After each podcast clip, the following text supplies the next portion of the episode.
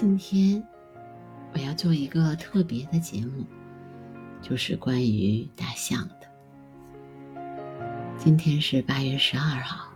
是世界大象日。今天有一个很好的消息是，云南的大象食堂开张了。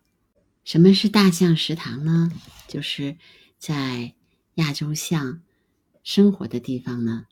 有很多的田地因为亚洲象的侵扰撂荒了，人们不在那儿种地，变成了荒地。国家呢，为了保护亚洲象，就每亩地补助两百元，让农民呢在这里面种上大象喜欢吃的食物，比如说芭蕉啊、玉米啊、种种叶芦，种叶芦也呃是一种食物。让大象最喜欢吃的，每亩地呢补助他们啊，因为有这两百元以后呢，嗯，他们就有一个动力去种这些啊植物。那么，如果大象没有吃这些植物，那么到了秋收的时候，农民可以把这些食物收收割，然后作为自己的粮食之一。如果农作物呢被亚洲象毁坏了，国家还给予补偿，由特别是由保险公司给这些相应的补保险补偿。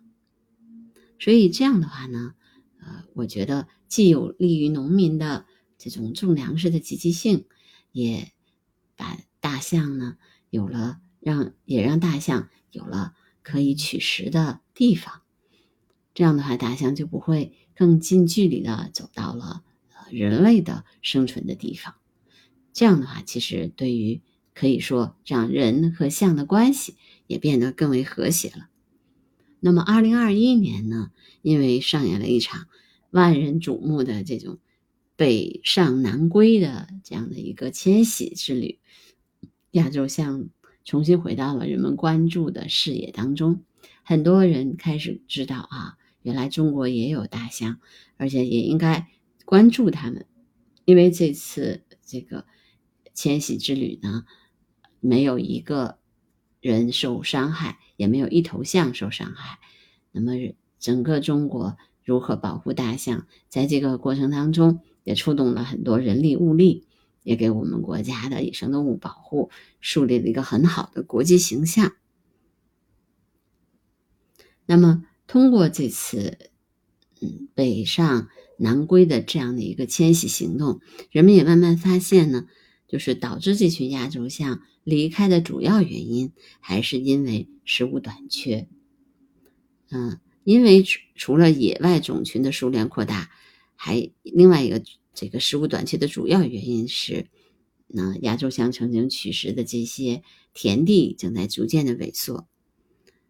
因为在长期的这种共存当中呢，云南的亚洲象和人类形成了一个比较微妙的关系。亚洲象野外种群实际上对人类的活动区域有主动的靠近和伴随。中国外文局，还有腾讯视频共同出品的《与象同行》，也在今天在呃各大媒体平台上播出。在，这个在这个片子里面，他也也讲了，就是关于。大亚洲象的取食，以及当地普通百姓对于亚洲象的态度，在一个亚洲象比较密集、跟人类接触比较多的地方，其实老百姓还是比较头疼的，因为他们的这个取食可能就把老百姓一年的呃种的粮食啊都给毁坏了。但是像跟亚洲象接触不多的这样的地方，人们还会主动的把这个食物送到亚洲象经过的地方，就去投喂。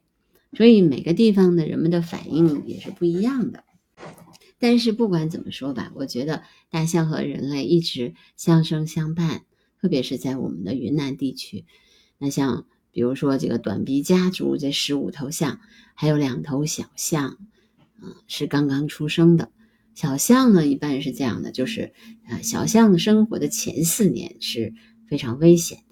因为他们小嘛，身体也比较弱，啊，然后特别容易有各种各样的原因意外身亡。过了四岁之后呢，大象一般都能活到成年。所以四这四年呢，那么象群基本上是呃花很多很多的时间保护它们的。呃，一般来说有那个象妈妈，还有这个阿姨，就保姆专门的保姆去保护它们。那么大象在亚成年的时候，就在十几岁的时候呢，嗯，在有一些有一些公象就会担任警戒任务，呃，就去实际上等于站岗放哨。但呃，但是再大一点的时候，十五六岁以后，那为了家族的繁衍，为了更好的基因组合，他就会离开整个家族，独自生活在一个地方。那这样的话，他就会跟其他的象群。呃的象呢有交交流或者是交配，这样的话呢就能保证呃大象的基因的繁衍。整个的那个云南的亚洲象被分割的比较零零碎碎的，所以象群之间的这个种群的交互也比较少，这也是就是亚洲象以后繁衍生息会发生问题的大家最担心的事情。但是呢，不管怎么说吧，现在呢。嗯，我觉得我们国家也好，还是其他的地方，呃，也都在保护这个大象的这个过程当中。像我自己曾经在非洲，我就去过大象孤儿院。那在非洲的肯尼亚，那个大象孤儿院里面的大象孤儿，都是那些母亲被射杀的留下来的孩子。那么他们在长大以后，也会被放归到那个野外。所以在他们这个生活的过程当中，也是差不多四岁以后就慢慢教他们怎么样去独立的生活。那现在中国呢也是这样的，中国现在呃保护亚洲象啊，也也成为了一个大家的共识。特别是去年呃他们北上南归之后，那么更多的人去就是比较会关心亚洲象的生存。那么现在野生的亚洲象呢有一个习惯就是。人类种植的食物，他们就特别喜欢去吃，因为特别容易吃到。那所以呢，农民呢现在就慢慢的就把那些地都给荒废了。现在国家采取的这种措施，让大象食堂成为一个比较方便的一种取食的地点，也会对人类的其他的农田呢起到一种保护的作用。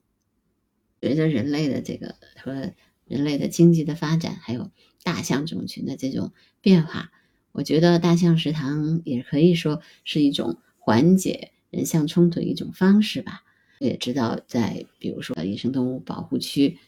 呃，也在采取一些措施，比如说在一些农民嗯撂荒的已经荒废的山地上面，也会种一些大象喜欢吃的东西。这样的话，也让大象慢慢的往山上走，这也是一种嗯保护大象的方式。不管怎么说吧，我觉得经过去年的那个举世瞩目的北上南归的行为，我觉得大象重呃重新回到人们的视野，引起大家的关注，也让呃野生动物保护成为大家的一个共识，这是一个特别鼓舞人心的事儿。那我今天的关于大象的。故事就讲到这儿，因为今天是世界大象日，所以我的观鸟播客就做了这么一期特别节目。如果你喜欢我的节目，记得订阅、评论、转发。好，那我们明天再见。